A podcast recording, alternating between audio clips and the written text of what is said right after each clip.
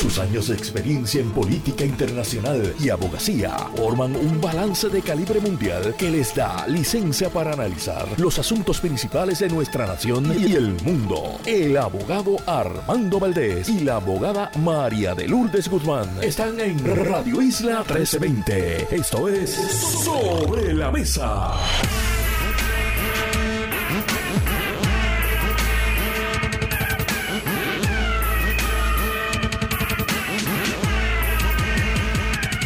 Buenos días Puerto Rico, soy Armando Valdés, usted escucha sobre la mesa por Radio Isla 1320.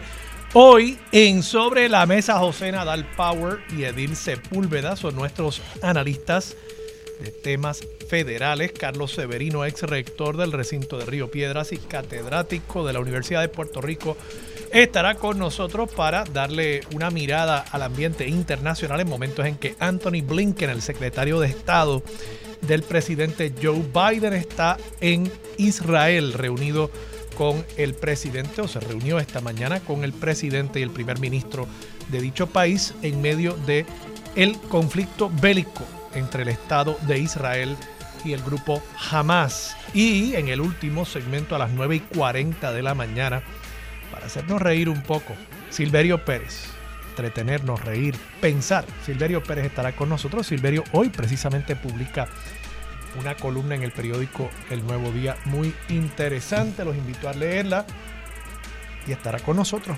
aquí en Sobre la Mesa. Y por supuesto, como todos, como todas las semanas, de lunes a miércoles, Marilu Guzmán se sienta a la mesa y junto a ella analizamos todos los temas para hoy 9 de enero del 2024. Son las 8 y 2 minutos de la mañana. Los asuntos del país tienen prioridad. Por eso llegamos a poner las cartas sobre la mesa. Vamos a poner las cartas sobre la mesa de inmediato. Hay varios temas que quiero discutir en la mañana de hoy. Voy a estar hablando sobre la visita de Ricardo Rosselló a la fortaleza. Yo supongo que él extrañará mucho ese hogar del cual el pueblo de Puerto Rico lo sacó a patadas. Hablamos sobre esa visita, esta manera en la que él se ha ido inmiscuyendo nuevamente en la política puertorriqueña y el endoso que le da a Pedro Pierluisi. Por lo visto, le hace falta ese endoso para darle un último empujoncito al gobernador. Quiero hablar también sobre un artículo que dejé sobre la mesa ayer en referencia al tema de el déficit que está proyectando la Junta de Supervisión Fiscal para Puerto Rico para los próximos años y quiero volver al tema de las candidaturas. Ayer precisamente en ABC Puerto Rico, directo y sin filtro, donde nuevamente voy a estar por al menos unas semanas, si no algunos meses, a las 6 de la tarde, directo y sin filtro por ABC Puerto Rico. Ayer tuve la oportunidad de hablar directamente al aire con Juan Dalmao y hay unos planteamientos interesantes a preguntas que yo le hiciera acerca del el financiamiento de las campañas, específicamente de estas campañas de la alianza que quiero discutir con ustedes. Dio una contestación tajante y quiero que ustedes sepan cuál es el parecer del candidato de la alianza sobre ese particular. Pero antes, como hacemos todos los días, quiero darle una mirada a lo que está sucediendo en el resto del mundo. Como ya les dijera, Anthony Blinken, el secretario de Estado de Estados Unidos, está de visita en Israel. Esto en medio de una de-escalada, alegadamente, del ejército israelí mientras la guerra en la franja de Gaza entra en una nueva etapa luego de que el Estado de Israel dijera que ya han logrado controlar toda la porción norte de la franja de Gaza y que las operaciones militares ahora están enfocadas en la zona sur y por supuesto en la destrucción de lo que queda de la infraestructura militar del grupo terrorista Hamas. Por otro lado, hay en Estados Unidos un acuerdo en cuanto al nivel de gasto para el año fiscal 2024, año fiscal 2024, que para fines del gobierno federal llevaría el presupuesto del gobierno estadounidense hasta septiembre 30. Recuerden que el año fiscal federal corre desde el 1 de octubre hasta el 30 de septiembre, a diferencia del año fiscal puertorriqueño que corre del 1 de julio al 30 de junio. Este acuerdo con el republicano Speaker Mike Johnson le permitiría al gobierno esencialmente operar por los próximos meses y en cierta medida evitar que un cierre gubernamental se convierta en issue de campaña para un partido o para el otro. Claro está, Mike Johnson enfrenta oposición. Este acuerdo él lo presenta junto a Chuck Schumer, el líder demócrata de la mayoría en el Senado, y es que esto requerirá de un acuerdo bipartita porque precisamente fue un acuerdo similar extendiendo el presupuesto estadounidense el que provocó la salida de Kevin McCarthy el año pasado como Speaker de la Cámara ante una rebelión dentro de la delegación republicana. Así que eso está sobre la mesa en el día de hoy y veremos si Mike Johnson sufre el mismo destino de Kevin McCarthy, que incluso no solamente perdió la presidencia de la Cámara, sino que recientemente anunció que estaría también renunciando a su escaño. Por otro lado, también manteniéndonos en noticias estadounidenses por hoy, el alunizaje de este cohete, de este dispositivo que ha sido enviado al espacio y que se esperaba que aterrizara o alunizara, debo decir, para finales de febrero, está en precario toda vez que ha habido, según las autoridades, ha habido un fallo en el sistema de combustible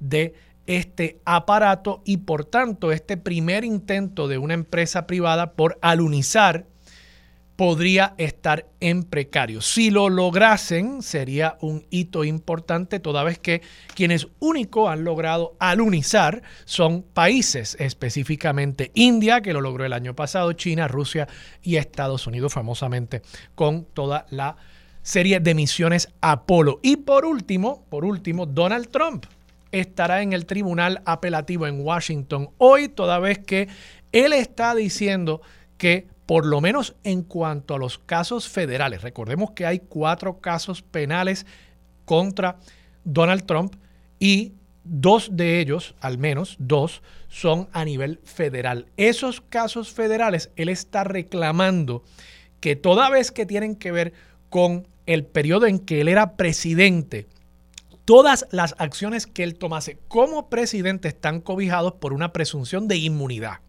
Y esencialmente en esta vista hoy en Washington se va a estar dilucidando, esto es una vista en el tribunal apelativo, se va a estar dilucidando si efectivamente el presidente tiene razón y le cobija esa inmunidad, está protegido por esa inmunidad. Claro, muchas personas ven esto como un intento por dilatar el proceso para que Trump, en teoría, llegue a la Casa Blanca a partir de las elecciones generales de noviembre y él mismo pueda solicitarle a su Departamento de Justicia, que le responde a él, que dejen la, el proceso de estos cargos en contra suya que ha llevado el fiscal especial independiente en este caso. Así que veremos qué sucede. Se espera que el presidente, expresidente Donald Trump, esté allí en persona en el tribunal. Dicho todo eso, vamos a aterrizar, alunizar. A veces yo creo que esto, los boricuas en efecto vivimos en la luna.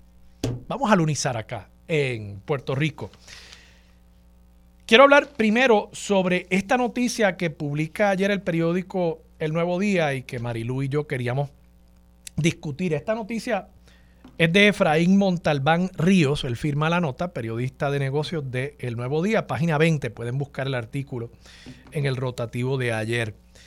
¿Qué es lo interesante de esta noticia? Bueno, la Junta de Supervisión Fiscal está presentando los resultados financieros del primer trimestre de este año fiscal, o sea, de julio a septiembre del año 2023, los primeros tres meses del año fiscal que corre hasta el 30 de junio. Y al hacerlo también publica un informe que proyecta lo que podría ser los niveles de déficit, el cuadre entre lo que entra y lo que sale del gobierno de Puerto Rico para los próximos años. Para este año fiscal 2024, la Junta de Supervisión Fiscal está planteando que podríamos tener un déficit ya en este año fiscal 2024 de 1.063 millones de dólares.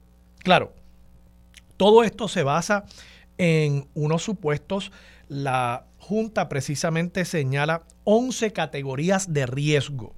Dice y destaca los aumentos salariales, eso lo hemos discutido aquí nosotros, aumentos salariales a empleados públicos, merecidos en muchos casos, pero aumentos salariales que se han hecho en momentos en que el gobierno de Puerto Rico no tiene los fondos recurrentes para cubrir ese aumento.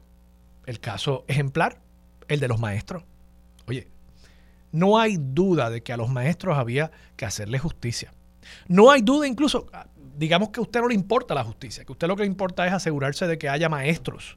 Pues no hay duda de que hacía falta aumentarle el salario a los maestros porque muchos estados, muchas jurisdicciones de Estados Unidos se estaban llevando a nuestros maestros porque venían aquí y les ofrecían 40, 50, 60, 70 mil pesos por trasladarse a otro lugar y si era una persona que no tenía unas obligaciones familiares, evidentemente iba a ser atraído por una mejor calidad de vida potencialmente, mejores escuelas para sus hijos y además un mejor salario.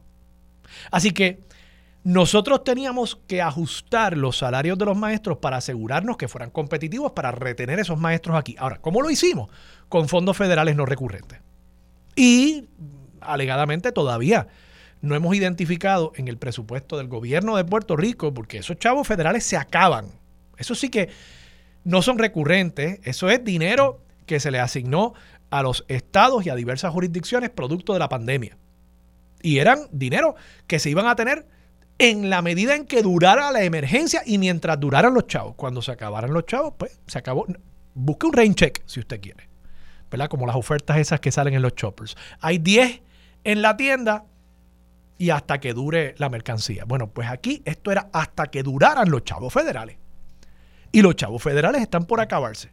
Entonces lo que dice la Junta es, y tienen razón, yo lo dije aquí, pues ya una vez usted sea obligado a pagar ese aumento salarial, ¿qué vamos a hacer cuando se acaben los chavos federales? ¿Quién va a ser el gobernador que le va a decir a los maestros y las maestras, oiga, ¿sabe qué? Aquel aumento que le dimos hace par de años.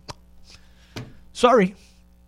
¿Verdad que nadie va a hacer eso? Bueno, pues entonces cuando haya que hacer espacio en el presupuesto estatal para de alguna manera u otra seguir pagando ese aumento salarial, vamos a tener un problema. Va a haber que recortar de algún lado. O va a haber que aumentar contribuciones. No pare más. No pare más. Aumento en los créditos contributivos. Esto es que seguimos repartiendo créditos contributivos y créditos contributivos, incentivos a diestra y siniestra sin medir el efecto multiplicador que tenga esa inversión. Costo de pensiones. Sí, el costo de las pensiones.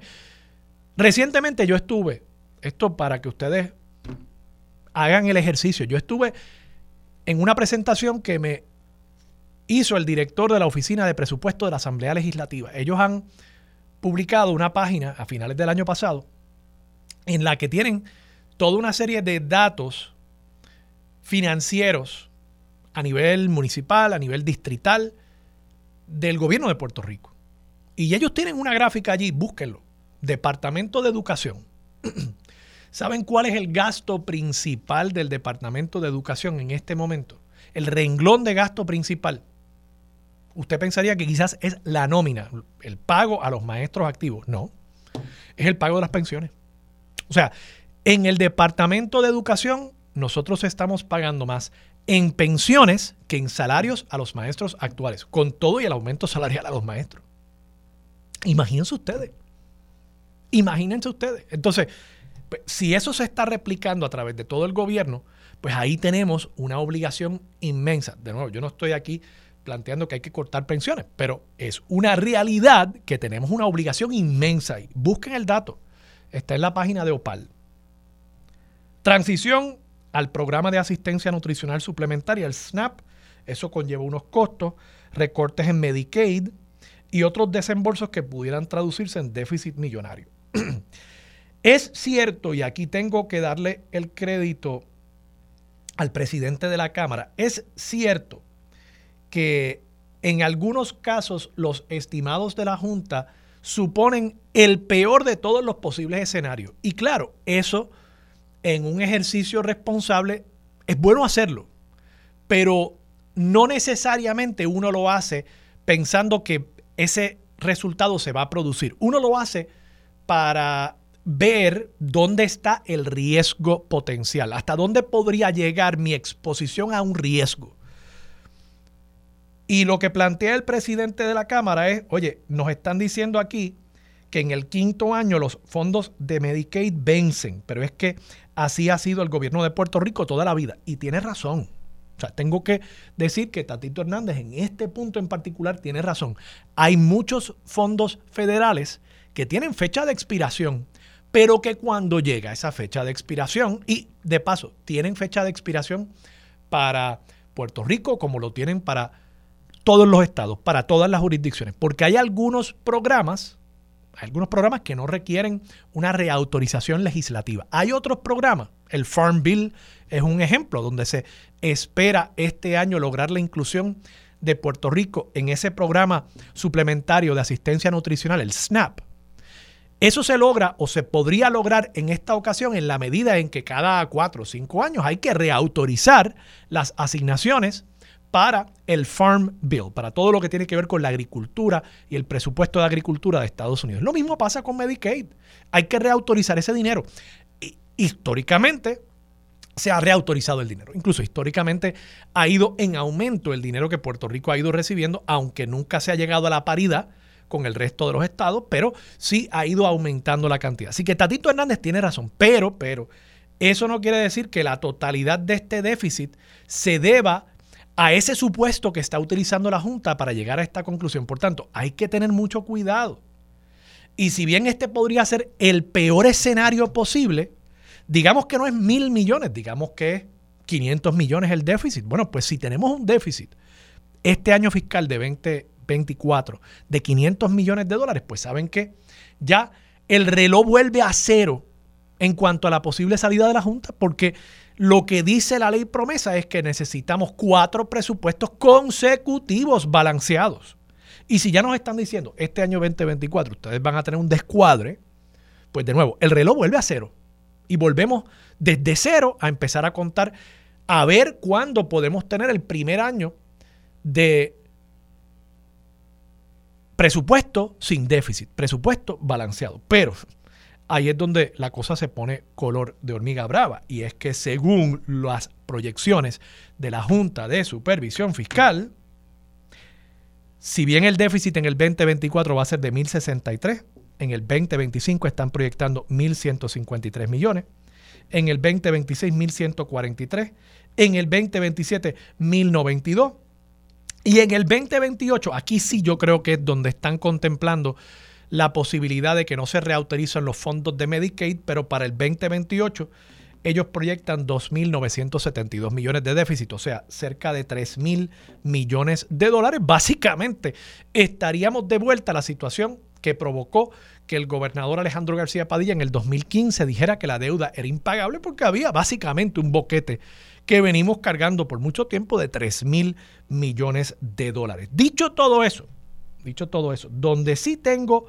que diferir del presidente de la Cámara en esta expresión, que de paso él mismo se contradice. Miren lo que dice aquí el presidente de la Cámara. Insistió que no ven cita en el panorama en los próximos 10 años algo que pueda cambiar la realidad financiera de Puerto Rico dramáticamente. O sea, le está diciendo, en los próximos 10 años yo no veo cómo llegamos a ese déficit que proyecta la Junta de Supervisión Fiscal. Ahora, dice también, estoy citando aquí, Además señaló que las partidas de Puerto Rico no se pueden estimar a 10 o 15 años. No sabemos qué va a ocurrir en el quinto año. Entonces, yo leo eso y yo digo, pero espérate un momento déjame ver si, si entendí aquí a Rafael Tatito Hernández. Dice, en el panorama en los próximos 10 años, él no ve algo que pueda cambiar la realidad financiera de Puerto Rico dramáticamente. O sea que él está haciendo una proyección a 10 años de la situación financiera del país. ¿Verdad? Estamos claros en cuanto a eso. Pero entonces, acto seguido dice, no sabemos qué va a ocurrir en el quinto año. No se puede estimar a 10 o 15 años la situación fiscal del país. Pero entonces, o te peinas o te haces rolo. O sea, vamos, yo creo que ustedes entienden la contradicción insalvable que hay en estas expresiones de Tatito Hernández. Y todo esto, está sucediendo en momentos en que en la legislatura se está analizando una resolución, ya fue aprobada en la Cámara de Representantes, ahora pasa al Senado, una resolución para permitir que el gobierno desembolse 250 millones de dólares en año eleccionario. Un solo año del alivio contributivo que se pudo haber generado para los individuos de clase media en Puerto Rico si se hubiese aprobado la reforma contributiva que había presentado el gobernador Pedro Pierluisi hace ya año y medio. Pero como la Junta eventualmente dijo, no hay chavos para tanto alivio, pues entonces lo que ha quedado es simplemente, vamos a enviarle un chequecito, más o menos para mayo, mayo, la primaria es en junio, estoy aquí más o menos marcando en calendario para ustedes vamos a enviarles un chequecito por el ahorro que hubiesen tenido de haberse aprobado la reforma contributiva. De eso es lo que se trata esto. Pero de nuevo, tenemos que entender esto en el contexto de una proyección de déficit, que Tatito Hernández dice que no, que sí, que se puede y que no se puede proyectar a cinco años. Y claro, en la medida en que continuemos legislando estas cosas no recurrentes, estas cosas recurrentes, aumentos salariales, alivios contributivos en año eleccionario. En la medida en que sigamos haciendo esto, pues llegamos a estar mucho más cerca de esta posibilidad muy real, que de paso, yo insisto, hace dos o tres años, todos los economistas liberales del país, Daniel Santamaría Otzi, todo el mundo, que no los escuchaba hace mucho, todos decían que estábamos camino a un déficit. ¿Sí? Entonces, ahora todo el mundo está sorprendido y ahora la gente, escucho a gente decir, no, no, que sí. Eso es que la Junta de Supervisión Fiscal se quiere perpetuar. Eso es que Robert Mujica quiere seguir en el puesto por 10 años más. Mire, yo no sé cuáles son las motivaciones de Robert Mujica. Yo solo sé que esto mismo que está diciendo ahora la Junta de Supervisión Fiscal lo decían economistas hace dos o tres años, economistas que todos citamos, que todos respetamos, lo mismo pero nosotros seguimos actuando y nuestros legisladores siguen actuando como si no nos hubiesen alertado acerca de esta realidad. Veremos. Vamos a la pausa. Regresamos con Marilú Guzmán y mucho más de Sobre la Mesa por Radio Isla 1320. Quédate en sintonía. Conéctate a radioisla.tv para acceder y participar en nuestra encuesta diaria. Sobre la Mesa por Radio Isla. Los asuntos de toda una nación están sobre la mesa. Seguimos con el análisis y discusión en Radio Isla 1320. Esto es Sobre la Mesa. Regresamos, soy Armando Valdés, usted escucha sobre la mesa por Radio Isla 1320. Marilu Guzmán se sienta a la mesa. Marilu, buenos días. Buenos días, Armando, y buenos días y saludos a todas las personas que nos escuchan. Marilu, sé que estás loca por celebrar la llegada de tu ex gobernador favorito, Ricardo Rosselló, a Puerto Rico, pero momento de, seriedad. Eh, quería simplemente reseñar el artículo de portada de primera hora de hoy. Es una nota sobre un joven de 20 años, un, un jockey, eh, que, un jinete, que eh, estoy citando aquí de una nota de Fernando Rivas Reyes y Maribel Hernández Pérez, el periódico Primera Hora, de nuevo. Hacía apenas dos días que el jinete Luis Yamil Marcano había recibido la gratificante noticia de que se convertiría en padre.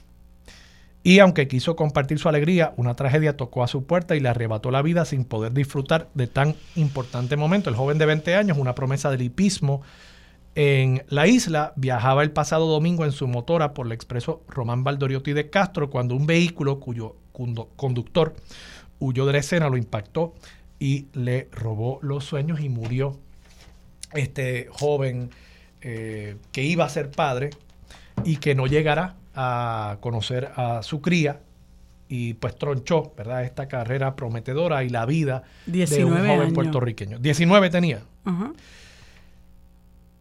Nada, lo, comento, Marilu, porque eh, igual que he insistido durante todo el año 2023 en el tema de los feminicidios íntimos, siento que quizás no le he dedicado la misma atención, pero le he puesto el ojo al tema del problema que tenemos en las carreteras, el desorden que tenemos en las carreteras, las muertes que se están provocando, el aumento tan significativo que hubo el año pasado de muertes particularmente de peatones, el efecto del alcohol la combinación de alcohol y, y uno colocarse tras el volante de un vehículo, que es un arma letal en manos de un borracho. Y este tema también de las personas que están evadiendo, que se están huyendo de la escena. Mire, yo, yo no quiero echarle la culpa a los abogados, yo soy abogado, tú eres abogada, pero mire, no importa lo que le digan, no importa lo que usted escuche, ese muchacho quizás todavía tenía oportunidad de vivir. Siéntase primero ser humano, sienta solidaridad con el prójimo. Digo, vamos, si va a beber, como yo le planteo, no es que pase la llave, si va a beber, no salga de su casa en su carro. Llame un Uber, llame un taxi, llame un pana.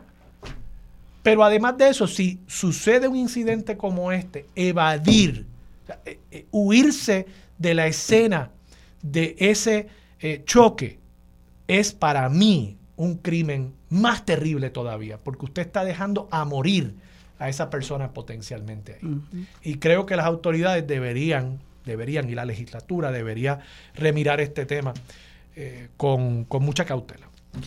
Pues mira, yo, yo creo que este país, tristemente, eh, lo que hay, y coincido contigo, lo que hay es un desorden. Y yo no, no favorezco los estados policíacos para nada del mundo porque siempre está la tendencia a abusar del poder eh, con el indefenso que es el ciudadano, ¿verdad? Y, y, en Puerto Rico ya hemos tenido una dosis bastante considerable de eso. Sin embargo, yo creo que tiene que haber un mínimo de prevención, tiene que haber un mínimo de supervisión.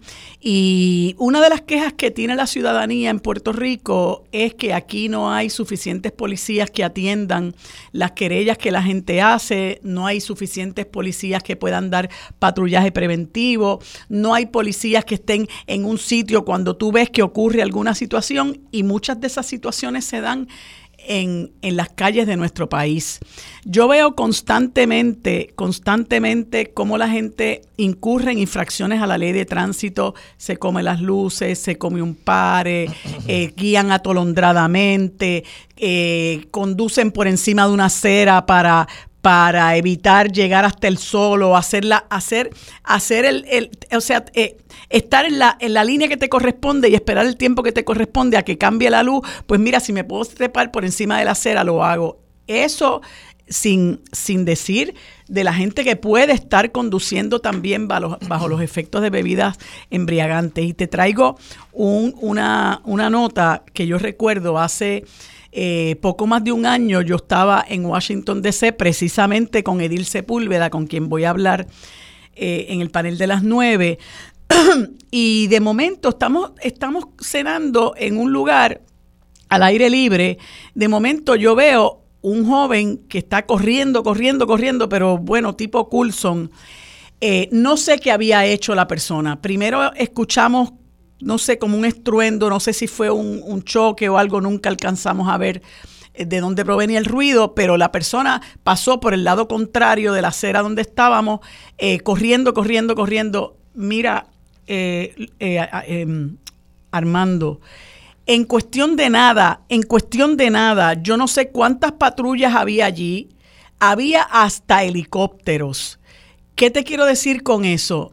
Que es un país eh, que tiene recursos, indudablemente no lo podemos comparar con un país empobrecido como el nuestro, empobrecido en gran medida gracias a la mala administración eh, de, de, los partidos que han estado en el poder, del saqueo que ha habido de nuestros fondos públicos, que lamentablemente han deteriorado los servicios esenciales y la seguridad de la ciudadanía es parte de esos servicios esenciales. Cuando tú tienes recursos, y yo estoy segura que nosotros los tenemos, pero los malutilizamos y muchos de, ellos se los roban. Cuando tú tienes recursos y tienes una administración consciente y responsable, tú destinas esos recursos a donde realmente tienen que ir.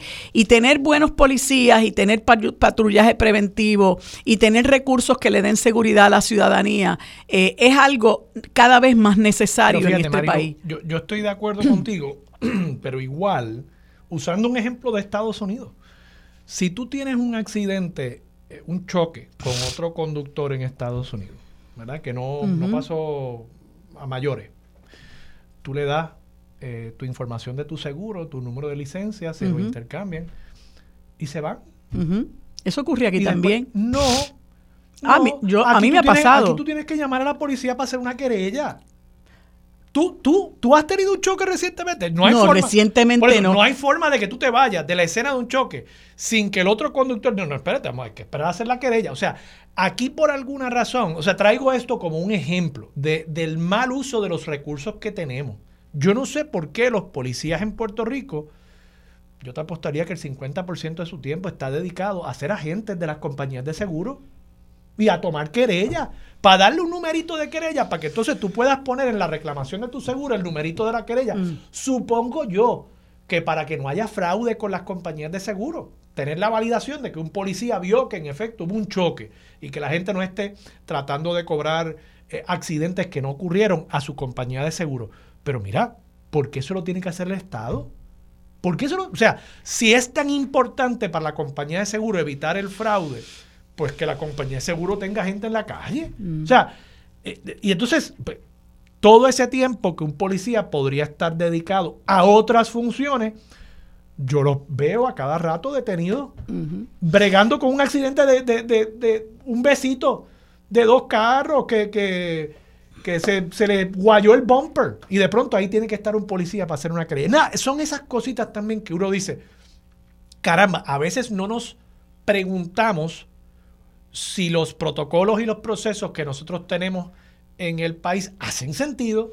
Bueno, esos mismos policías que llegan a las escenas de, accidentes, eh, por más leves que sean, son los mismos policías que tienen la obligación de dar el patrullaje preventivo y de esos mismos policías se está escaseando. porque a veces tú llamas, si estás involucrada en un accidente, a lo mejor estás esperando una hora que llegue un policía. Yo misma llamé, a, que vivo cerca de una eh, avenida bastante concurrida, llamé una vez porque es tristemente una avenida que a veces la utilizan para regatear y llamé a querellarme porque escuchaba, ¿verdad?, el regateo y qué fue lo que me dijeron, bueno, cuando podamos eh, este, le enviamos la patrulla porque solamente tenemos una en un área, ¿verdad?, bastante poblada como es el área donde yo resido eh, en la frontera de, Río Piedras hacia el expreso eh, hacia Cagua. Eh, lo que te quiero decir es que nosotros no tenemos recursos, no tenemos recursos porque la Junta de Control Fiscal nos ha recortado los recursos para los servicios esenciales, no tenemos los recursos porque los gobiernos están utilizando el dinero para enriquecer a otras personas en vez de destinarlos a aquello a lo que deben destinarse. Y por eso es que aquí hay quejas con relación a todo no solamente con relación a la seguridad, que dicho sea de paso, tú que caminas mucho por ahí tienes que haber visto la falta de iluminación que hay en las principales vías de este país, que eso coloca en inseguridad a muchísima gente. Yo no sé, este muchacho iba conduciendo por la Valdoriotti, de Castro, que es un lugar peligrosísimo, pero que también está falto de iluminación. Así que eh, el gobierno aunque tú lo, lo, oigas haciendo que las cosas pasen y vendiéndonos una realidad ficticia, la realidad que nosotros vivimos es otra. Y no solamente están en riesgo los motociclistas, están en riesgo los ciclistas, están eh, eh, en, riesgo los automovilistas, están en riesgo los peatones, porque la situación es insegura y nada se hace para crear conciencia de que nosotros tenemos que ser gente de ley y orden y lo que se hace es decirlo de la boca para afuera, porque en este país lamentablemente lo que hay es un total desorden. Marilu, vamos a la pausa. Regresamos con más de Sobre la Mesa por Radio Isla 1320. Regresamos. Soy Armando Valdés. Usted escucha Sobre la Mesa por Radio Isla 1320. Sigue sentada a la mesa. Marilu Guzmán. Marilu, tenías una aclaración. Sí, mira, es que te acuerdas que ayer estábamos hablando de los legisladores que nosotros debíamos hacer una lista de, los legisladores que a nuestro juicio no componen nada eh, para nosotros empezar a limpiar la casa. Te mencioné a un legislador del PNP que te dije que llevaba varias décadas, Waldemar Quiles. Ese no es. Eh, pero lleva varias décadas o no? Creo que sí, y es de Utuado. Pero ¿A quién tú te referías? Me refería a Ángel Bulerín. ¿Quién es ese? Pues, pues, pues, pues, pues bien, gracias, tú sabes. Este, Ayer me sacaste a Waldemar, ahora me sacas a, Ángel Bulerín. Ese fue el que te conté que llevaba 30 años, más o menos, 30 o más años en la Asamblea Legislativa y representa los pueblos de, Río Grande, em, creo que está en ese mismo distrito de Johnny Méndez, em, y pues, pues quería hacer la aclaración. Y quería hacerte la aclaración también de que ayer cuando estaba hablando de Jennifer González, del, del préstamo que le tomaron al erario público para bajar artificialmente la luz, era de 600 millones, y mira qué curiosa la la expresión que hace, porque en aquel momento eh, eh, Jaime Pereyó era, me parece que el portavoz del Partido Popular y, se opuso, dicho sea de paso, al préstamo. Entonces ella, ella dijo que eh, ese préstamo se pagaría con la eliminación de subsidios a entidades gubernamentales que tienen fines de lucro, como centros de convenciones y con el pago de deudas de agencias federales, locales y municipales. Mira cómo, como, como le venden fantasías a la gente. Y luego dice, las personas como el representante del Partido Popular Democrático, Jaime Pereyó, quieren que Puerto Rico siga sufriendo de una tarifa alta de luz. Se dedicaron a preñar la nómina de la AEE e y buscar privatizarla. Ahí están las expresiones de Jennifer González eh, para el año 2011 para que ustedes vean cómo ella dice una cosa y luego y luego este pues restó, resulta ser lo contrario porque ella en ningún momento se opuso a la privatización de la Autoridad de Energía Eléctrica cuando Ricky Rosselló lo propuso en la ley que se, eh, que se aprobó en el 2017. Queremos hablar de Ricky, pero solo te quería también preguntar, manteniéndonos allí en los pasillos del Capitolio, ¿has visto el, el óleo develado del presidente Rafael Tatito Hernández? Lo acabo de ver porque tú me lo acabas de enseñar.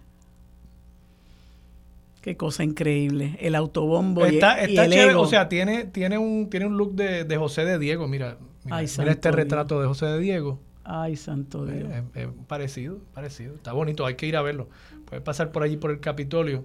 Eso es en la entrada al hemiciclo. Usted puede pasar por allí y ver, ver los retratos. Ay, mi madre. Déjame decirte, hay algunos, hay algunos retratos buenos, particularmente del lado del Senado. Este, la calidad lo veo bien en comparación con algunos de los expresidentes de la Cámara, que son no sé a qué artista le habrán comisionado algunas de esas obras, artista entre comillas. Eh, yo, yo por mí yo eliminaría esta práctica. Yo no sé cuánto gastamos en estos óleos. Nosotros no necesitamos eso y eso es verdad lo que tú dices. ¿Cuánto, gastamos en, estos óleos? Eh, sea de un popular, sea de un PNP, sea del del que sea. O sea, realmente no entiendo esta costumbre. Igual que las estatuas esas de bronce que mandaron a hacer de los presidentes de Estados Unidos, deberían tumbarlas todas y fundirlas y ver cuánto sacamos de ahí.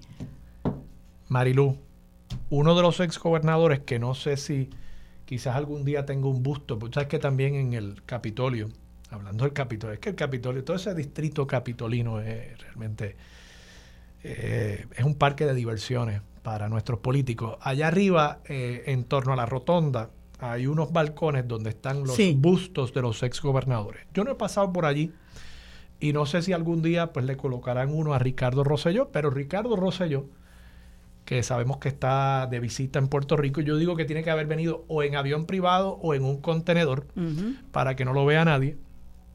Eh, primero endosó a William Villafañe, endosó a Eric Rolón como candidato a alcalde del PNP en, Dorado.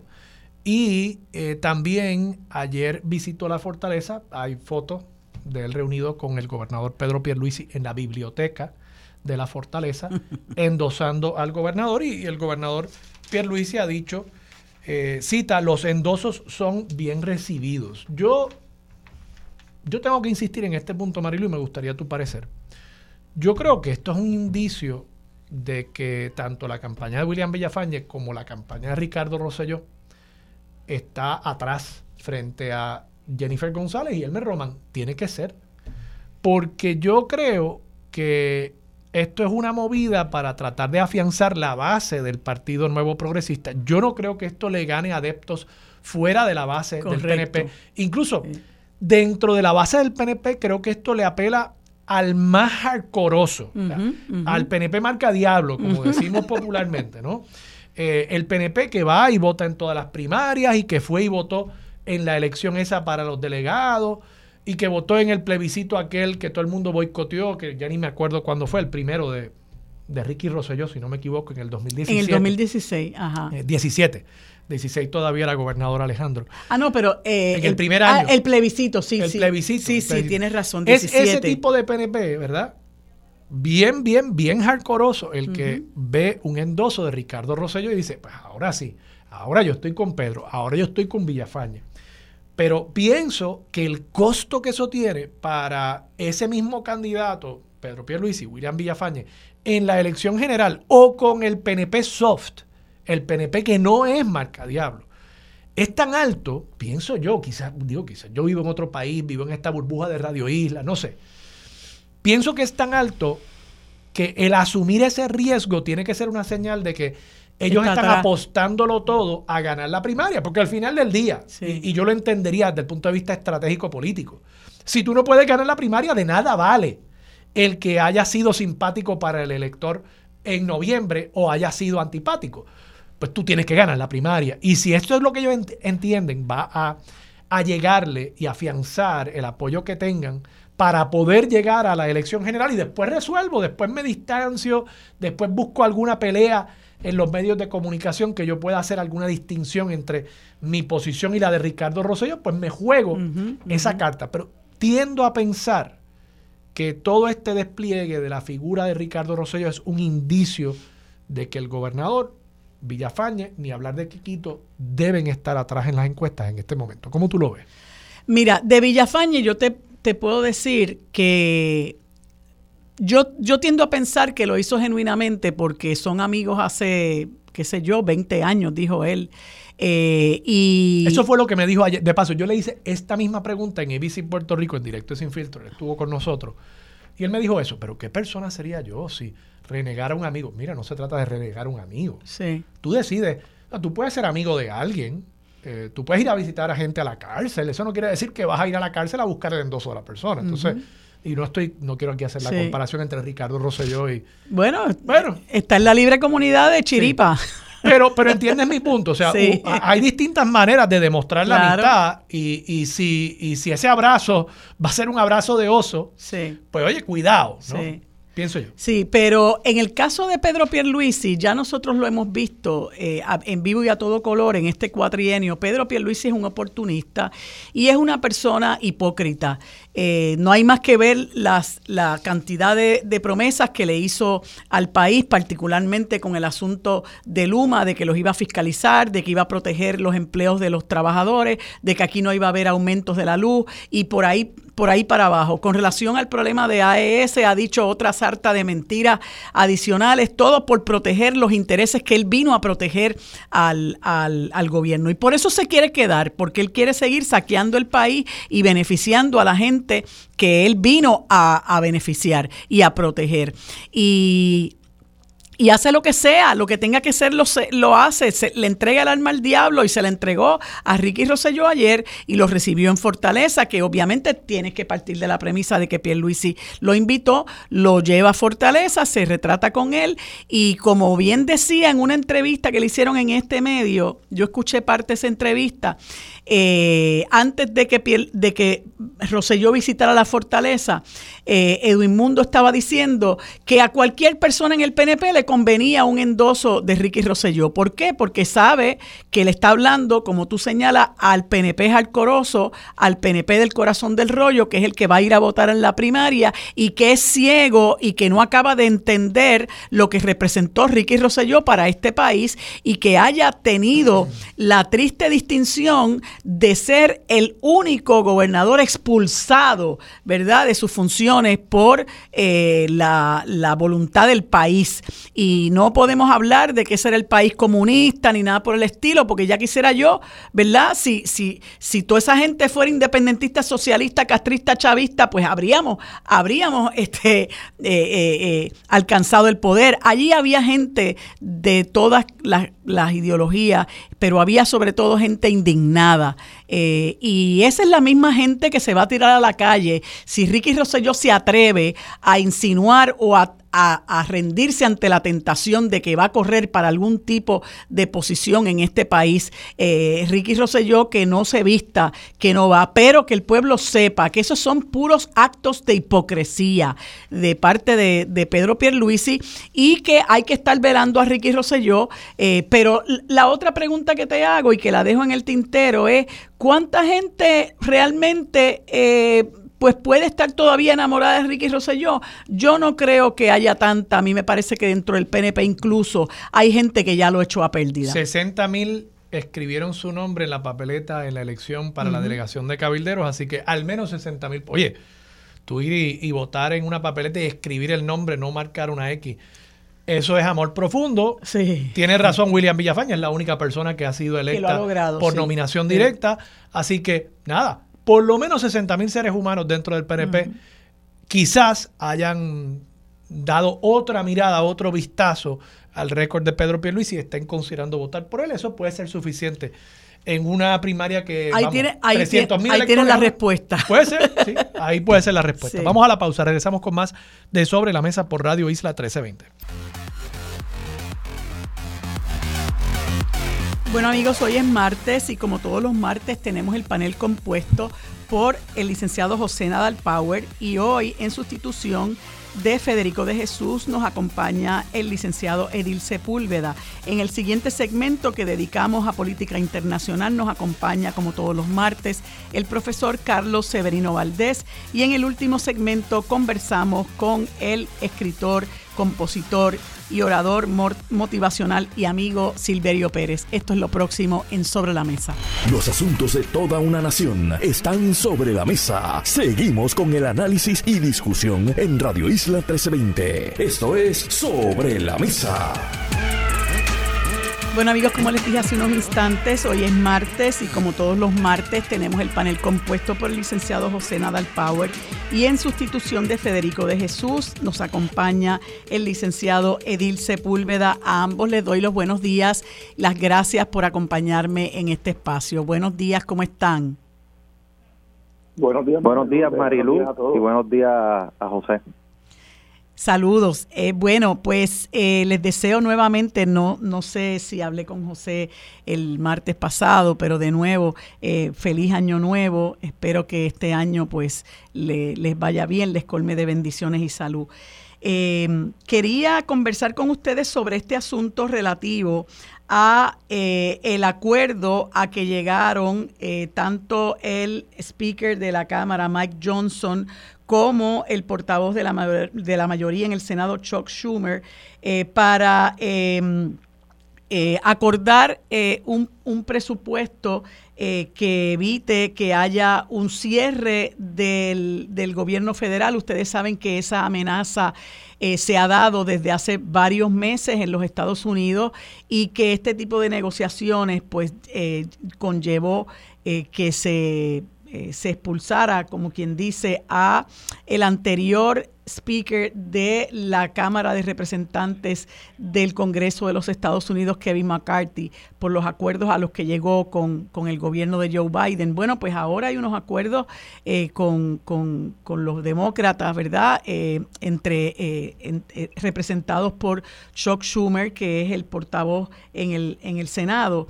y esto, según estaba viendo en una nota, pues no no eh, elimina la, amenaza que puede haber de un posible cierre, porque aquí hay unos acuerdos, eh, este acuerdo no necesariamente impide eh, unos hechos que pueden darse tan cercano como el 19 de enero, porque hay unas agencias que pueden quedarse sin presupuesto. Y, lo que, y según veo también, el acuerdo de presupuesto es de 1.59 trillones para el año fiscal 2024. 886 eh, billones de ese dinero se van a destinar a gastos de la milicia y 704 billones para lo que llaman non-defense spending. A mí me parece escandaloso eh, realmente que un país tan rico como los Estados Unidos y que también, eh, pues por eso posiblemente por eso es el país de la mayor desigualdad, destine eh, tanto dinero a, gastos militares eh, y, pues menos dinero a servicios eh, a, la, a, la, a la población. Edil, me gustaría escucharte sobre esto.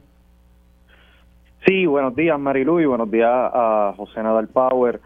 Precisamente sobre el gasto militar quería también hablar brevemente, pero para que la gente en Puerto Rico pues ¿verdad? Sepa un poco más, este el tema, eh, el tema sobre el presupuesto federal, es el tema más importante de discusión eh, ahora mismo en Washington. Eh, ha sido, como muy bien dijiste, un tema de mucha discusión y que ha dado mucho que hablar a través de todo el año pasado. Eh, y lo que tenemos ahora, en el momento, así que eh, este es el tema, el, el, la Cámara de Representantes Federal comienza los trabajos de ellos de este nuevo año en el día de hoy. El Senado Federal comenzó sus trabajos en el día de ayer.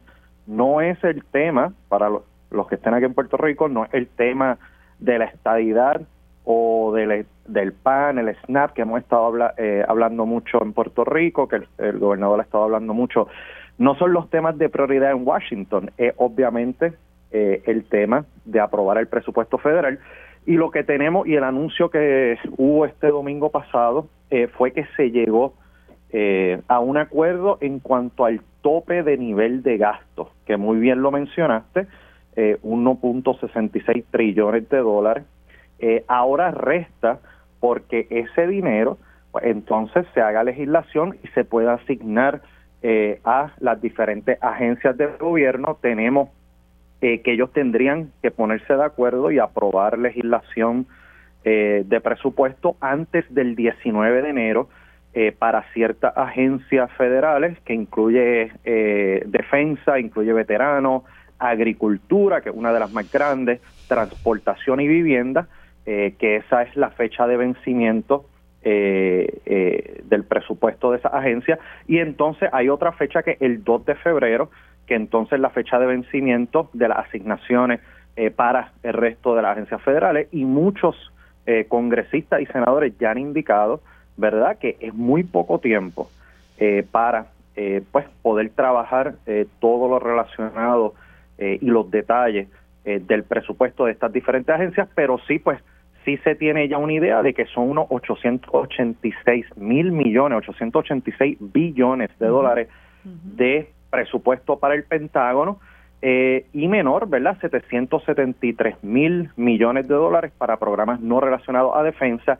Esos 773 mil millones, y esto es importante para nosotros en Puerto Rico, incluye un recorte de 10 mil millones en gastos que habían sido previamente asignados al IRS y eso es importante eh, porque han habido, ¿verdad?, unas reducciones, va a haber unas reducciones eh, para el IRS eh, que van a impactar las investigaciones que se querían hacer para personas que estén evadiendo el pago de contribuciones federales cuando sabemos que aquí han habido grupos en Puerto Rico que han estado pidiendo más garra y más investigaciones al IRS, particularmente sobre estas personas que se acogen a los beneficios de la ley 22 recogida bajo la ley 60.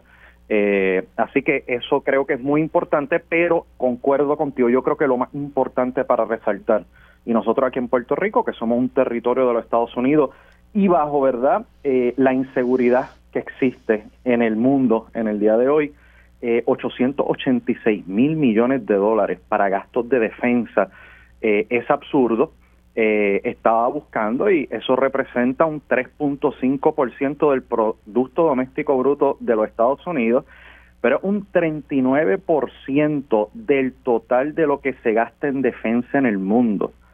Estamos hablando casi la mitad de lo que se gasta en defensa en el mundo eh, eh, del presupuesto de defensa de los Estados Unidos. Estamos hablando 886 billones cuando el próximo país, que es China, gasta 292 billones en defensa y Rusia, que está tercero, gasta 86 billones. Así que eh, mucho, ¿verdad? Eh, yo creo que e, eso deja mucho que decir. Eh, yo creo, ¿verdad?, que también aporta a la inseguridad que hay en el mundo. esto no da más seguridad, esto lo que aporta es mucha más inseguridad. Eh, y a las personas que saben que viajan alrededor del mundo, que no solamente a Florida o a ciertas partes de Estados Unidos, que viajan a Latinoamérica, que viajan a África, que viajan a Asia, que viajan también a muchas partes de Europa, saben muy bien el sentimiento eh, antiamericano, antiestadounidense que hay alrededor del mundo, eh, que muchas veces tiene que ver muy bien con esto. Esto es mucho dinero en gastos en defensa que vienen a parar muchas veces a causar estragos, eh, estragos sociales, estragos económicos alrededor del mundo y lo estamos viendo hoy en día y eso es lo que aporta, eso no aporta más seguridad, eso es lo que aporta es mucha más inseguridad eh, para el mundo entero y para nosotros los puertorriqueños y para los otros ciudadanos estadounidenses. Sí, y es este es, es paradójico porque eh, yo escuché, vi un video ayer de eh, una visita que hizo Biden, no tengo claro qué iglesia fue, pero fue una visita que hizo Biden a una iglesia y cuando él estaba hablando eh, de la importancia de las iglesias para las sociedades, etcétera, unas personas que estaban sentadas en primera fila eh, comenzaron a, denunciar eh, la matanza en la franja de Gaza y posteriormente pues fueron invitados a salir de, de, la, de la iglesia, eh, a renglón seguido, el resto de los congregantes comenzaron a, corear cuatro años más. Eh, que me, pareció me pareció espantoso. Eh, no porque ellos desearan hacerlos que desearan eso sino por porque son feligreses de una iglesia y no no me parece que, que hubiera sido lo más propio.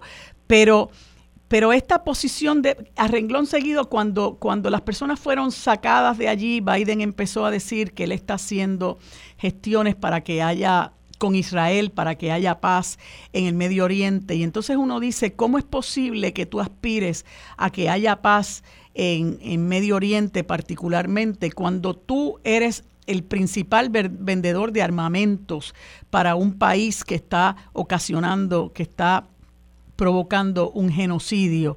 Lo mismo ocurrió en la guerra de Irak, que todos saben que se le mintió al país, se le mintió a la comunidad internacional diciéndoles que había armas de destrucción masiva en Irak, lo que resultó ser falso y ese país eh, lo lo destruyeron, por así decirlo. Eh, eh, en Ucrania también están promoviendo eh, que continúe la guerra, independientemente de que podamos decir, bueno, yo estoy de parte de este bando, de parte de este otro. La, la realidad fáctica es que Estados Unidos, y eso lo discutía el otro día con el profesor retirado, el profesor jubilado, Aaron Gamaliel Ramos, eh, que, que tristemente los Estados Unidos, eh, desde que es república, se ha visto inmerso en guerras eh, constantemente a través, a lo largo de toda esa historia, salvo creo que por unas dos décadas donde no estuvo involucrado en ninguna guerra. Y eso es realmente triste no solamente para su propio pueblo, sino para el resto de la comunidad internacional, porque todos en un momento, en este momento y en, y en, y en todo momento deberíamos estar siendo pacificadores eh, y no promoviendo que haya tanta sangre, tanto dolor y, y tanta muerte. José. Mira, lo, más importante en este acuerdo que hay que recalcar es muy parecido al acuerdo anterior ¿verdad? Que se, que se llegó con el speaker eh, McCarthy, que fue desbancado básicamente por su propio caucus eh, republicano, ¿no? Por las presiones del Freedom Caucus, que es pues, el bando más extremista de los republicanos. Eh, y es evidencia de que, mira, pues, hay que llegar a acuerdos de que el gobierno no puede paralizarse, cesar, eso ocasionaría pues peores consecuencias, ¿no? Si se paralizan programas vitales como los que estaban a punto de paralizarse si no se llegaba al acuerdo de ayuda a los veteranos, eh, los programas de asistencia alimentaria, etcétera. Eh, y este acuerdo, pues mira, eh, no complace del todo a ninguno de los bandos, ni demócratas ni, republicanos, De hecho, el Freedom Caucus se opone nuevamente a esto porque pues quieren que los recortes sean más agresivos, quieren que atar eh, la aprobación de este presupuesto a mayores eh, restricciones eh, en la acogida de, inmigrantes, que es un tema espinoso, electoral. quieren incluir lenguaje restringiendo, restringiendo el aborto, por ejemplo. Esas cosas no se están incluyendo aquí. el Speaker Johnson ha sido bastante pragmático en todo esto.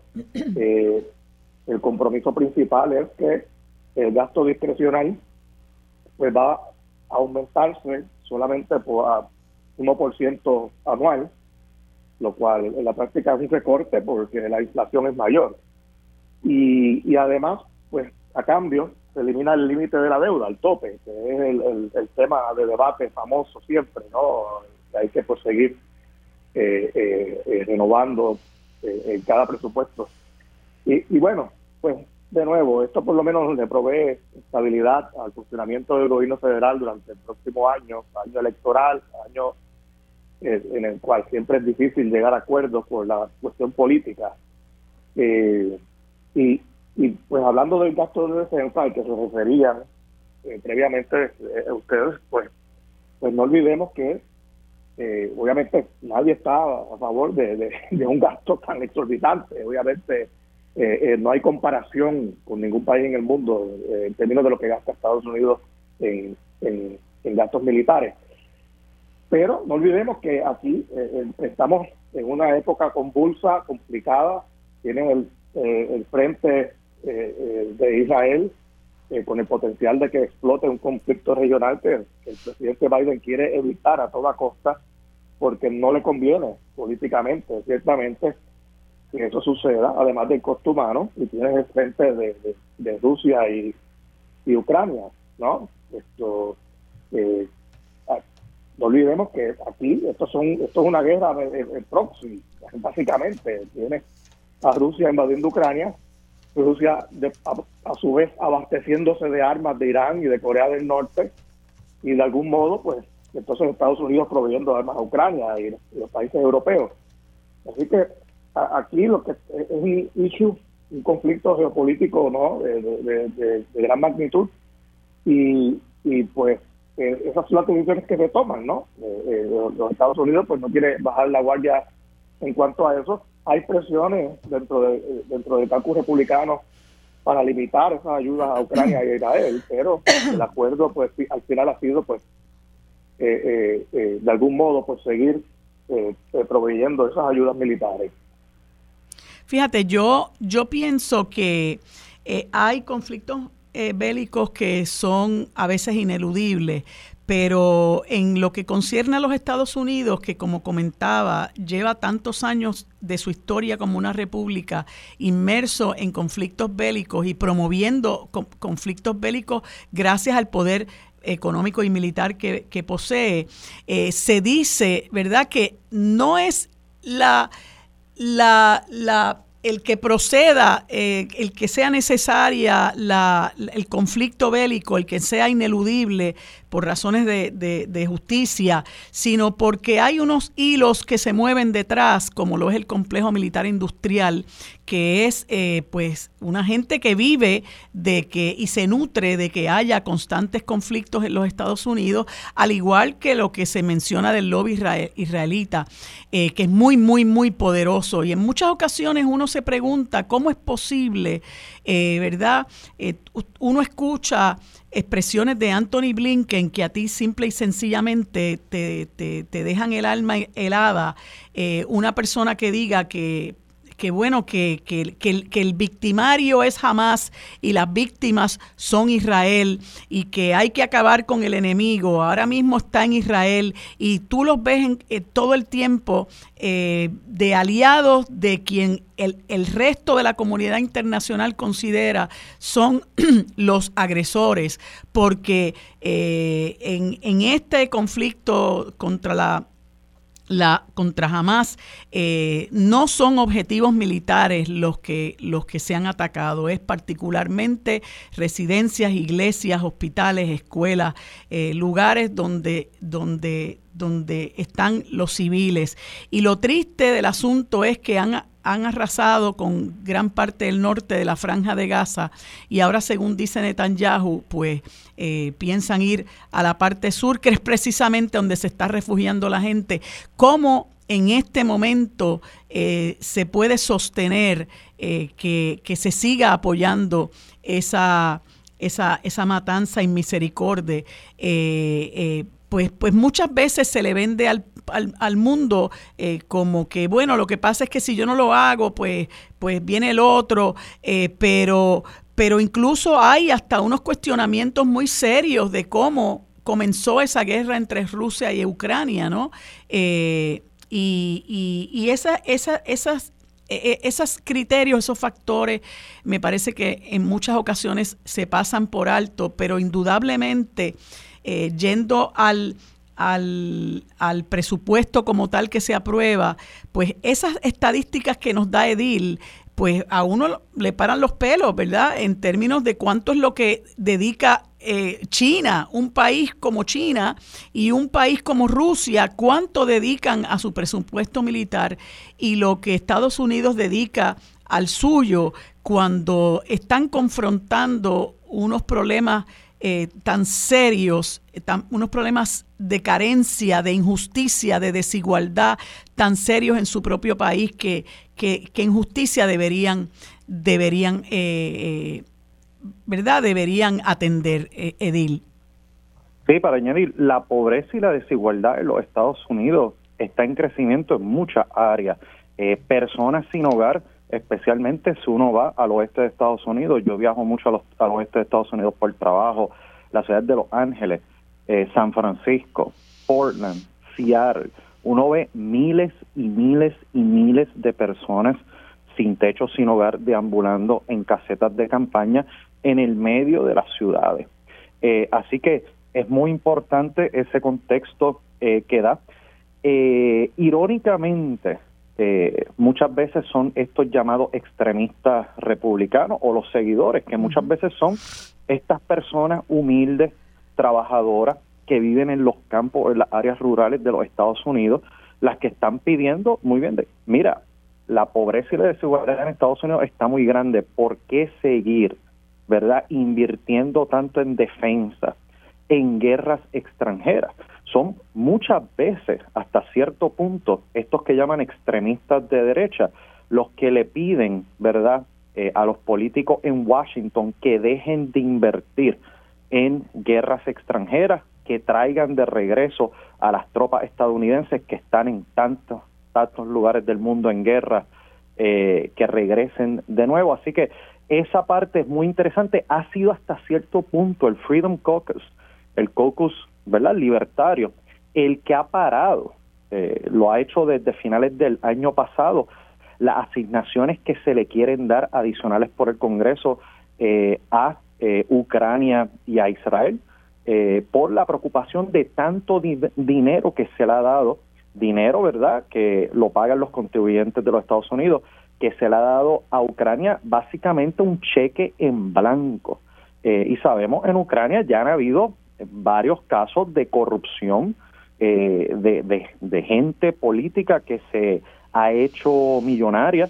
Muchas veces puede haber sido, habría que investigar con dinero que ha venido de contribuyentes de los Estados Unidos, pero estamos hablando de que todavía, para tenerlo claro, no hay un presupuesto, un proyecto de presupuesto aprobado, lo que hay es un acuerdo en el tope y ahora entonces hay que ir al proyecto de ley y estas próximas semanas vamos a ver qué sucede porque se tiene que negociar dentro de, eh, de ese presupuesto estamos hablando, se tiene que negociar ese paquete que estuvimos hablando eh, a finales del año pasado de 106 mil millones, 106 billones de dólares, eh, que son unos 75 billones en ayuda militar para Ucrania, eh, 72 billones más o menos, ya se le han dado 75 billones de dólares en el último año a Ucrania en ayuda militar, pues unos 70, 72 billones adicionales y unos 15 billones adicionales eh, para Israel.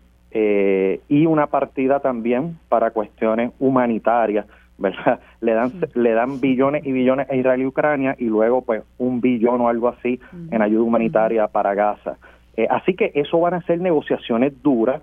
Hasta cierto punto han sido esos que llaman extremistas de derecha Freedom Caucus quienes han, ¿verdad?, parado eh, ese dinero para ir para Ucrania. Así que eh, es muy interesante y sí quería decir que difiero de lo que había dicho Nadal Power, eh, de que se tiene que llegar a acuerdo y que no todo el mundo entre demócratas, me imagino que habla más bien de demócratas, eh, no estaban de acuerdo con ese presupuesto, especialmente con lo del gasto militar, y realmente en los últimos años, especialmente se han visto que han sido los demócratas, especialmente en el lado del Senado, quienes han estado impulsando muchas de, estas políticas de eh, incrementar grandemente. Ahora este año un incremento pequeño, pero sigue siendo un incremento en el presupuesto militar. Pero en los últimos años ha habido incrementos significativos en el presupuesto militar de los Estados Unidos que ha sido apoyado activamente, no ha sido como una cuestión de negociación, pero ha sido apoyado activamente por muchos congresistas y senadores demócratas, no republicanos. Así que eh, es muy lamentable ellos a la hora, ¿verdad?, de defender los intereses, como muy bien dijiste, el mismo Anthony Blinken, a la hora de defender, ¿verdad?, sus intereses, eh, pues hacen lo que tengan que hacer, incluyendo, y hay que decirlo porque estoy en Washington, D.C. y tengo que vivirlo todos los días como las personas que tienen, ¿verdad?, por la cuestión que sea, que tienen lazos con Israel, se protegen entre ellos y ayudan a subir a las personas que tienen lazos con Israel, ya sean los que sean, se ayudan entre ellos y hacen lo que sea, hacen lo que sea, no, no decir de que apoyan activamente el genocidio o la matanza de civiles, incluyendo niños palestinos, pero como mínimo se quedan callados ante la matanza horrible. Bueno, se, se me acaba el tiempo, Edil. Ya me están haciendo señas de que me van a cortar. Eh, eh, José, el, el, el, próximo martes seguimos hablando de este tema que creo que va a dar también de qué hablar. Gracias a ambos por haberme acompañado. Eh, Edil, conversamos en otro momento. Que tengan ambos buen día. Para discutir los temas sobre la mesa que impactan a todos los sectores del país, se une a la mesa el destacado geógrafo y especialista en asuntos internacionales, el doctor Carlos Severino. Bueno amigos, en este segmento que dedicamos a política internacional conversamos como todos los martes con el amigo Carlos Severino Valdés profesor de Ciencias Políticas del recinto universitario de la Universidad de Río Piedras de la Universidad de Puerto Rico, a quien le damos los buenos días y las gracias por acompañarnos un martes más en este espacio. Buenos días, Carlos, ¿cómo estás? Muy buenos días, Marilú. Buenos días a toda la radio audiencia. Encantado de estar eh, una vez más aquí en este segmento. Encantado. Bueno, Carlos, quería conversar contigo porque hay como una información contradictoria en el sentido de si realmente eh, eh, eh, Israel se está retirando del norte de la franja de Gaza, si por el contrario continúa el conflicto con la misma intensidad. También hay una situación entre Israel y Hezbollah. entiendo que Israel asesinó a uno de los líderes de Hezbollah y también eh, al segundo de Hamas, según se, se publicó. Y quisiéramos conocer cuál es la situación, eh, no solamente con el conflicto entre Israel y Hamas, eh, sino cómo esto se puede agravar ahora con la muerte de este líder de Hezbollah. Sí, definitivamente hay muchas interrogantes en cuanto al anuncio que en efecto se hizo desde Israel eh, que iba a retirar un contingente de, de su ejército que está posicionado en el norte de, de Gaza. Eh, esto tiene que ver más bien con los reservistas. Eh, pues habíamos comentado anteriormente, en otra ocasión, que el costo de mantener esos reservistas es muy alto eh, pues porque son personas que están, no son miembros regulares del ejército, sino son personas que están eh, trabajando, tienen sus trabajos, han sido sacados de sus, eh, de sus tareas productivas y han sido puestos entonces en servicio. entonces eso crea dos situaciones.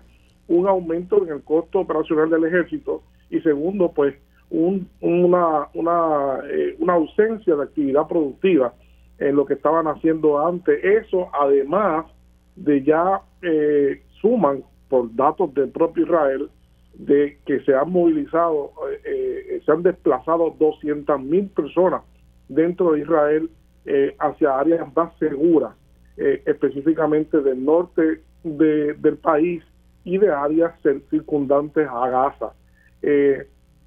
Todo esto, podemos entonces usarlo de antesala para decir que eh, sí, en la semana pasada, pues hubo un, un atentado eh, a través de un dron y eh, fue asesinado, fue, fue dado por muerto en un ataque el eh, Saleh al-Auri, por lo menos junto con cinco otras otras personas. al-Uri es usualmente señalado en Occidente como el número dos, a veces número tres, pero sin duda alguna una figura de mucho relieve dentro, dentro de Hamas. Eh, y además que no fue eliminado en Israel, no fue eliminado en Gaza, sino que fue eliminado, fue asesinado en este atentado en Beirut. Eso, eso complica mucho el, el asunto, pues, porque ha sido muy mal visto por las autoridades del Líbano, ha sido muy mal visto por las autoridades de Hezbollah, eh, que ha dicho eh, eh, Hassan Nasrallah, el, líder máximo de, de, Hezbollah, que esto, eso posiblemente sea el peor atentado que ha hecho Israel en suelo libanés desde el 2006, cuando fue expulsado el ejército del país vecino. y que esto no va a quedar impune. Esto ciertamente ya sabíamos que había, como habíamos comentado, eh, ocasionalmente ataques de parte y parte, pero esto llevó como consecuencia a que eh, Hezbollah disparara más de 60 eh, misiles eh, antes de ayer fuerte, se dice que destruyó una, una base o que casi destruyó una base aérea en el norte de Israel. o sea, esto complica más el, el tema, no, no hay duda, esto complica más el conflicto y además de que también ha habido ataques en, Siria, eh, como tú pues señalaste, a otros dirigentes y este eh, no podemos desvincular esto del atentado que hubo, eh, que murieron más de 200 personas en, en Irán. así que ha habido una serie de, de sucesos que complican mucho.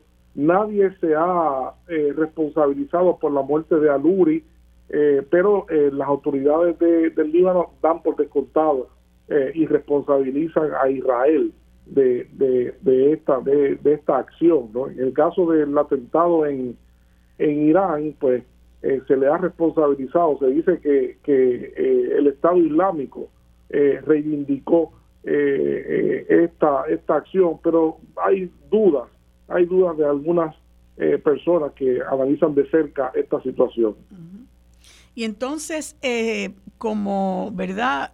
Para agravar la situación, me comentas aquí que el país más pobre de Asia logra poner en jaque el transporte marítimo a través del Mar Rojo, que tú me habías indicado, ¿verdad? Que era una de las tácticas que se estaba utilizando ante el poderío militar que tiene Israel, pues obviamente se recurre a tratar de obstaculizar que eh, barcos que tienen que atravesar por allí eh, puedan, puedan llegar a su destino. Eh, ¿qué, ¿Qué ocurre con eso? Mira, lo que está ocurriendo es algo muy delicado está, está eh, exacerbando todo lo que se podía uno imaginar que iba a suceder, que un país que al momento fue, eh, está clasificado como el país más pobre de Asia, que es Yemen, que ha, sufrido muchísimas guerras intestinas y conflictos, eh, pues ahora ha abrazado la causa, la causa palestina de una manera como ningún otro estado lo ha hecho declarándole la guerra a Israel, ¿verdad? Eso como, como antesala también. Eh, eh, y ha, está utilizando una ventaja de su posición geográfica que está allí en la entrada del Mar Rojo, en un estrecho, un pequeño estrecho, pero eh, extremadamente importante, que se llama Bab el Mandeb.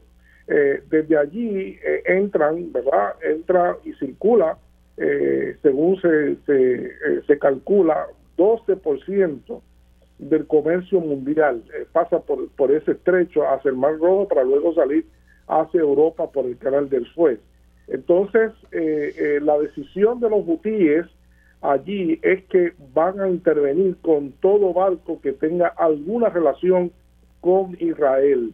Pero las navieras del mundo, eh, muchas navieras, ya van por 18 navieras, de las grandes navieras que recorren rutas en el mundo, ya han restringido o han suspendido en su totalidad el tráfico hacia allá desviando sus barcos a través de África. Eh, para que tengamos una idea, cada vez que se desvía un barco, y ya van, de hecho, la contabilidad está, ya van más de 200 barcos que se, que se, al día de hoy que se han desviado. Eh, eso implica nueve días más de, de, navegación, eh, mucho combustible adicional, fuerza de trabajo.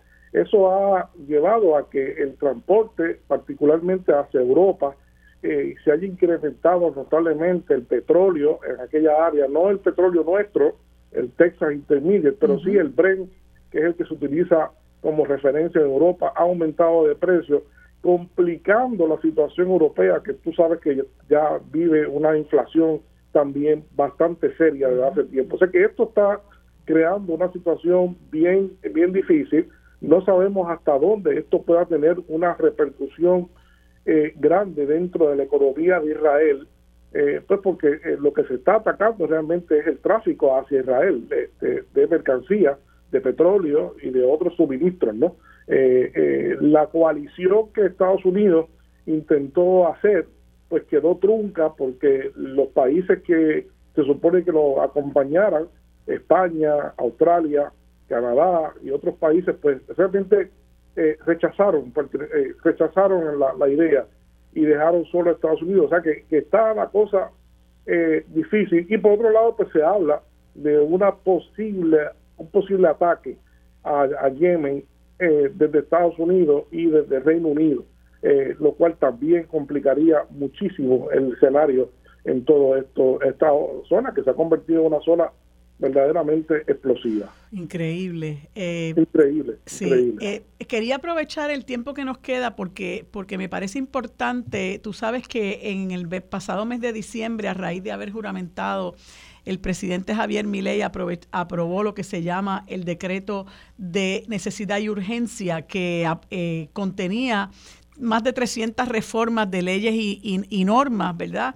Eh, que, y, que fue también objeto de mucha crítica y acciones judiciales eh, por entender que él pretendía, obviamente, eh, gobernar por decreto. La gente se lanzó a la calle por la puesta en marcha de unas medidas que, que, se, que se estaban, a las que se estaba poniendo el pueblo argentino. Y tengo entendido que ha encontrado un freno en el foro judicial.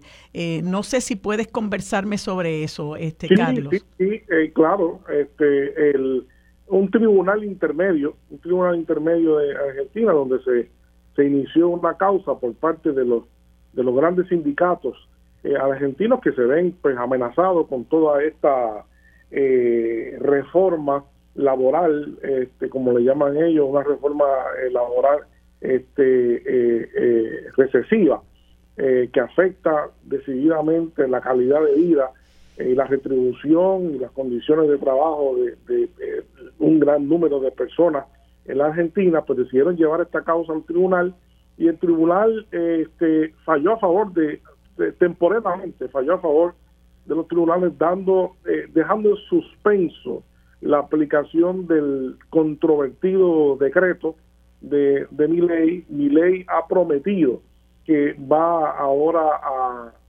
apelar, así que eh, posiblemente esta acción termine eh, en el Tribunal Supremo eh, de, Argentina, pero también ya se han anunciado otras causas en contra de otros decretos que está planificando mi ley. Y como si fuera poco, los sindicatos ya han también puesto fecha, una nueva fecha, el 24 de enero, a otra manifestación, marcha, protesta eh, multitudinaria, eh, eh, nuevamente en contra del gobierno de Miley, cumpliendo con lo que habíamos conversado, que realmente pues Miley ha comenzado a gobernar, pero no ha tenido eso que llaman en política eh, luna de miel. Bueno, pues va a estar interesante, ¿verdad? Todo esto que, que, va a estar ocurriendo en Argentina, porque tú sabes que muchos sectores celebraron eh, la llegada de Milei al poder en ocasión de que, bueno, Argentina estaba enfrentando una de sus peores crisis económicas, pero se vislumbra que esa crisis pueda agravarse. Así que hay que estar pendiente de ese... Eh, proceso político que se está dando en la Argentina. Carlos, eh, gracias por haberme acompañado, por haber participado de esta conversación sobre estos temas tan interesantes. Seguimos conversando el próximo martes. Que tengas buen día.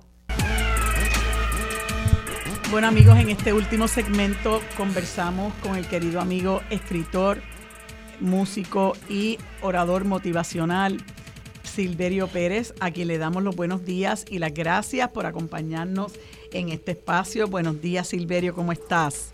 Pues muy bien, Marilú, y siempre encantado de escucharte y sobre todo disfrutar del análisis sabio y profundo del querido amigo profesor que con mucha sabiduría dirigió el recinto de Río Piedra y con mucha hazaña fue víctima de una realmente de patraña, de una faena. Y a, Severino le tenemos una deuda de, gratitud. Así es, y es importante señalarlo, ¿verdad? Este, que esos los fairs se dan con cierta, con la frecuencia que no quisiéramos que se diera, pero que hay que estar muy atentos a eso. Este, Silverio, el, pasado domingo el periódico El Nuevo Día publicó un, reportaje que a mí me pareció, eh, ¿verdad? Eh, terriblemente eh, importante para el país, pero por, la información que se estaba divulgando en el sentido de que está estancado el reemplazo generacional y menciona cómo eh, se desplomaron en 2023 a su nivel más bajo desde el 1888 los nacimientos en Puerto Rico.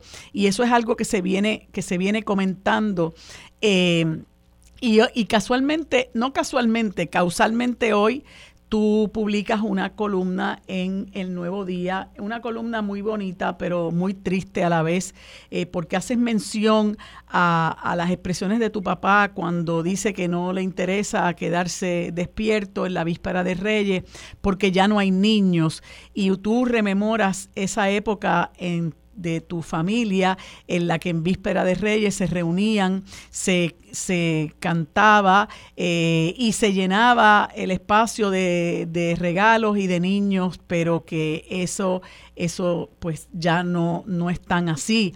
Eh, y, escribes esa columna también haciendo mención de estas expresiones festinadas que en un momento dado hizo el gobernador eh, de que la juventud tenía que ponerse a parir, expresiones que tanto tú como yo coincidimos, que se hacen con un gran grado de desconocimiento de la realidad y obviamente desde el privilegio. Y quiero que me hables sobre este tema que es motivo de tu columna en el día de hoy en, en, en el Nuevo Día.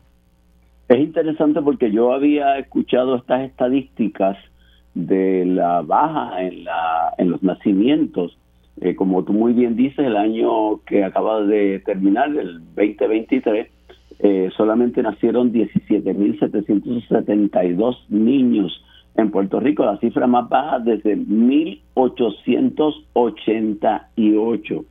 O sea, esto realmente es alarmante porque a ese rey de nacimientos no tendríamos una fuerza laboral para sostener cualquier plan de desarrollo económico que el país desarrollara o, se inventara.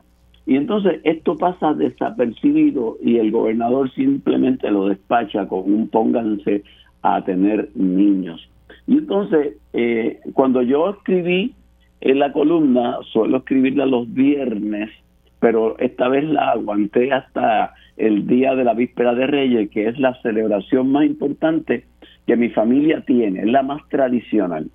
Y cuando yo escuché esto que dijo papi, cuando ya pidió que lo llevaran a dormir, mi hija Mariem, que tú sabes que es documentalista, me dio una mirada como que de asombro. Y al otro día mi hijo Carlos, sin ponernos de acuerdo, publicó una foto de un Día de Reyes anterior donde predominaban los niños. Y a mí me golpeó fuertemente esta realidad, que obviamente no se discute en los medios, donde la noticia morbosa, asesinato, este tipo de banalidad de la primaria ocupan primera posición. Y aquí nos va la vida. Y nos va la vida, Marilu, porque esto no es casualidad. Parte de la política del desarrollo económico que se desarrolla en Puerto Rico en los años 40 tenía como pilar exportar la pobreza, abrirle las puertas a, esa emigración boricua y por eso yo menciono que el 2 de julio de 1946 más de mil boricuas embarcaron en el Marine, Marine Tiger a Nueva York, principalmente mujeres. O sea, aquí hay una política enfocada en cómo las mujeres dejen de parir para poder evitar que la población de pobreza de los pobres crecieran junto con esa política de exportación de la población puertorriqueña, vino, como tú muy bien sabes, la de la esterilización masiva. Cuando nació mi segundo hermano, el doctor que atendió a mi mamá le, le sugirió inmediatamente la esterilización. Y, fuimos también aquí hubo también un laboratorio para experimentar con pastillas anticonceptivas. Exactamente, o sea, esos tres factores, la exportación de la pobreza, la esterilización masiva y la práctica del uso de la pastilla contraceptiva, fueron políticas que se hicieron en Puerto Rico porque también desde el lado allá había una visión de que Puerto Rico sería utilizado para la posición estratégica geopolítica de Estados Unidos en el Caribe y había muchos senadores, yo lo menciono en el libro La vitrina rota, que desde antes de 1898, cuando se da la invasión, ya visualizaban a Puerto Rico como el gran resort del Caribe. O sea que esto que nos está pasando es producto de políticas conscientes donde se pensaba que en la medida en que menos puertorriqueños hubiese, menos, menos perro, menos pulga, más fresco, menos calor, la isla sería eh, más fácil de utilizar por quienes la invadieron para sus propósitos o militares o económicos. Y entonces, y me parece que no se puede enfrentar este hecho desde simplemente el dato, sino desde el contexto histórico en el que se da. y, y, y, es, y es correcto que tú también mencionas que tú no necesariamente crees en teorías conspirativas, pero fíjate cómo se han ido creando las condiciones, a, veces también para una sustitución de población. Y en ese, en ese, en esa noticia que publica el Nuevo Día, fíjate, hay una expresión muy interesante de la demógrafa y antropóloga Viviana de Jesús Monge, que dice Puerto Rico ya no es atractivo para vivir, sobre todo porque es más caro porque la deuda pública nos tiene pagando eso en tarifas. Desarrollaron incentivos para inversionistas extranjeros, pero no hay incentivos para el que se queda aquí. Planteó al destacar que es indispensable implantar medidas que hagan, que hagan atractivo vivir en el archipiélago. Y esa tristemente no parece ser el derrotero de, de los gobiernos que, ¿verdad? que se han turnado en el poder. Y no solamente eso, porque en la medida en que tú disminuyes la población, esto que yo describo en casa de mis padres es parte de la esencia de la cultura puertorriqueña. Es esa espina dorsal sobre el cual se sostiene nuestra nacionalidad. En la medida en que tú hieres esa, eh, esa esencia cultural, pues tienes un reguero de gente a los cuales tú puedes hacerle lo que te venga en gana y no va a haber una indignación como la que ocurrió en el 2017, eh, 2019 con el asunto de Ricky Rosselló. O sea, son muchos los factores que apuntan a que si uno no profundiza en un hecho como este de que nos trae este reportaje que publica el Nuevo Día, fácilmente lo echamos a un lado y no nos estamos dando cuenta que nos jugamos nos jugamos la sobrevivencia como país en eso que ahí se dice. Así es. Silverio, se me acaba el tiempo. Mil gracias por haberme acompañado, por esa aportación que has hecho en esa columna para ayudar a crear conciencia del problema que estamos enfrentando, así de como muchos otros, ¿verdad?, que tenemos que atajar. Gracias, Silverio, como siempre. Amigos, hemos terminado por hoy el programa Sobre la Mesa. Gracias por habernos acompañado. Nos vemos mañana. Lo próximo es Mili Méndez en Dígame la Verdad.